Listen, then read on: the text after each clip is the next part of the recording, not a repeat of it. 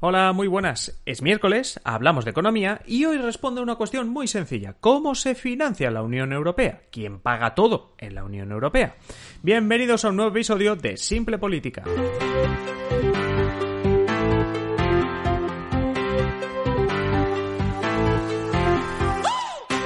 Os habla Adrián Caballero y esto es Simple Política, el podcast que trata de simplificar y traducir todos esos conceptos, estrategias y temas que están presentes cada día en los medios y que nos gustaría entender mejor. Hoy es uno de esos episodios simples, sencillos, porque nos centramos en dar respuesta a una pregunta muy concreta. ¿Cómo se financia la Unión Europea? Sí, ya imagino que todos sabéis que se financia con dinero público de los Estados miembros, pero hoy os doy algunos detalles de cuánto dinero tiene la Unión Europea y de cómo le llega ese dinero, además de también cómo se gestiona. Empecemos con lo básico, eso sí, cuánto dinero tiene la Unión Europea.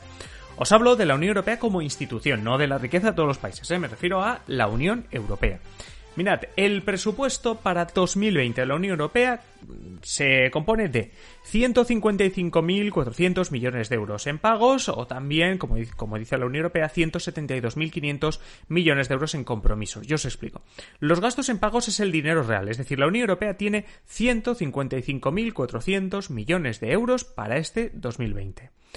Lo del compromiso, esos 172.000, es si ocurre una desgracia, llámalo coronavirus, ¿Hasta dónde podríamos estirar el brazo? Bueno, pues eso quiere decir que la Unión Europea tiene este año 155.400 millones para gastar. Si se viese obligada a mm, estirar el brazo por cualquier razón, podría llegar a tener 172.000. Vale, Ahora la siguiente pregunta importante. ¿Cómo obtiene la Unión Europea todo ese dinero? Dicho de otro modo, ¿cómo se financia la Unión Europea? La respuesta es bastante sencilla. Todos los países de la Unión Europea aportan el 1% de su riqueza. Es decir, todos los países aportan cada año uno de cada 100 euros de su PIB, de su Producto Interior Bruto. Es una manera de garantizar que la contribución que hace cada país es proporcional. Es decir, si tú eres más rico en cuanto a dinero en efectivo estarás aportando más, si eres más pobre no aportarás tanto. Por tanto, si lo veis desde otro punto de vista, el presupuesto de la Unión Europea, el dinero que tiene la Unión Europea, depende de la riqueza de cada país miembro. Estamos de acuerdo, ¿no? Porque si todos los países de repente tuviesen el doble de dinero, la Unión Europea subiría de presupuesto. Por tanto, a la Unión Europea le interesa que sus países les vaya bien y salgan, por ejemplo, lo antes posible de una crisis como la actual. Si hablamos de dinero en concreto, de cifras, de números, no tengo los datos de 2020, país por país, pero sí los de 2017. Y no han variado demasiado.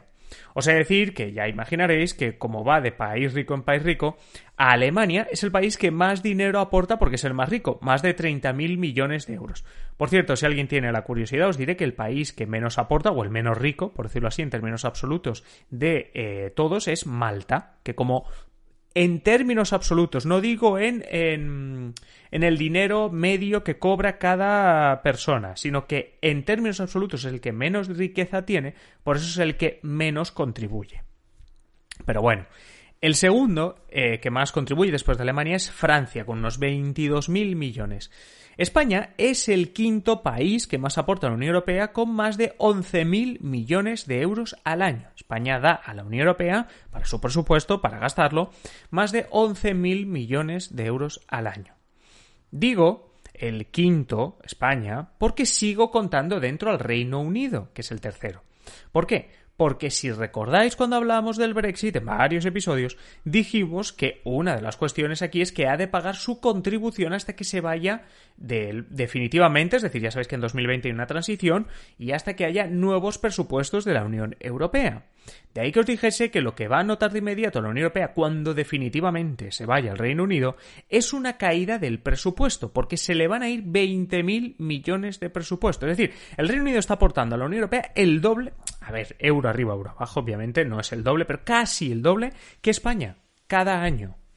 Si traducimos todo esto a dinero que podamos entender, según la propia Unión Europea, os he dejado un enlace en la descripción para que lo veáis vosotros, de media, cada europeo, cada uno de nosotros, de los europeos, pagamos 187 euros al año por el mantenimiento de la Unión Europea, es decir, para el presupuesto de la Unión Europea, no es el mantenimiento de un coche, sino para toda la Unión Europea. ¿Esto de los 187 euros al año es mucho o es poco? Bueno, Primero hay que decir que mantener el Parlamento español le cuesta a cada español más del doble que mantener el europeo. Es decir, a nosotros cada año nos cuesta más del doble mantener el español que el europeo. Pero bueno, dicho esto, con 187 euros al año financiamos toda la Unión Europea. Es algo así lo que gastamos si tenemos HBO, HBO y Netflix, más o menos, si los tuviésemos juntos al año, ¿vale?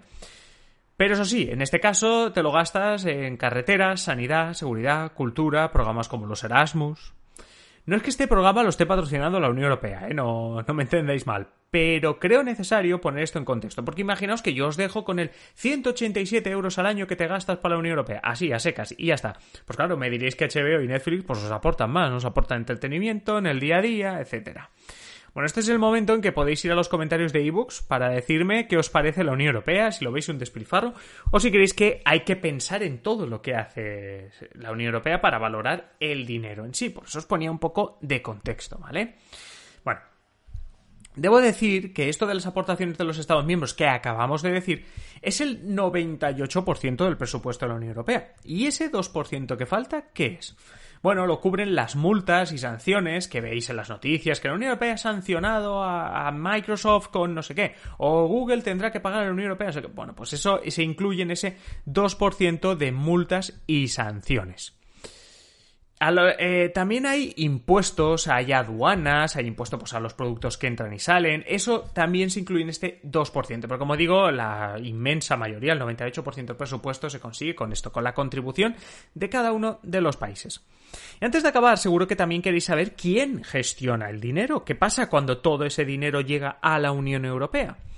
Pues como en cada país existe un presupuesto anual que elabora el gobierno y que aprueba el Parlamento para decidir en qué se invierte todo ese dinero. Pues el 20% se va a destinar a ayudas sociales, el 15% a esto otro. Bueno, si os acordáis del episodio 113, si no os podéis ir allí, en el que yo os hablé de cómo funciona la Unión Europea, os dije que el gobierno de la Unión Europea es la Comisión Europea. Así que es la Comisión la que cada año, después de negociar con otras instituciones, con partidos, con organizaciones, con lobbies, etc., propone un presupuesto para el año siguiente. El Parlamento Europeo y el Consejo de Europa, el Consejo Europeo, perdón, deben aprobarlo o negociar con la Comisión. Si lo habéis escuchado, id al episodio 113 que os ayudará a entender cómo se aprueba una ley, y en este caso un presupuesto en la Unión Europea, pero básicamente para saber cómo se gasta este dinero y quién lo decide, pensad en un país, aquí sí que se parece mucho a un país. El gobierno, en este caso llamado Comisión Europea, le mm, propone un presupuesto que el Congreso, en este caso el Parlamento Europeo, debe aprobar. Y en este caso también se mete el Consejo Europeo. Pero bueno, eso lo entenderéis mejor si vais al episodio 113, como os digo.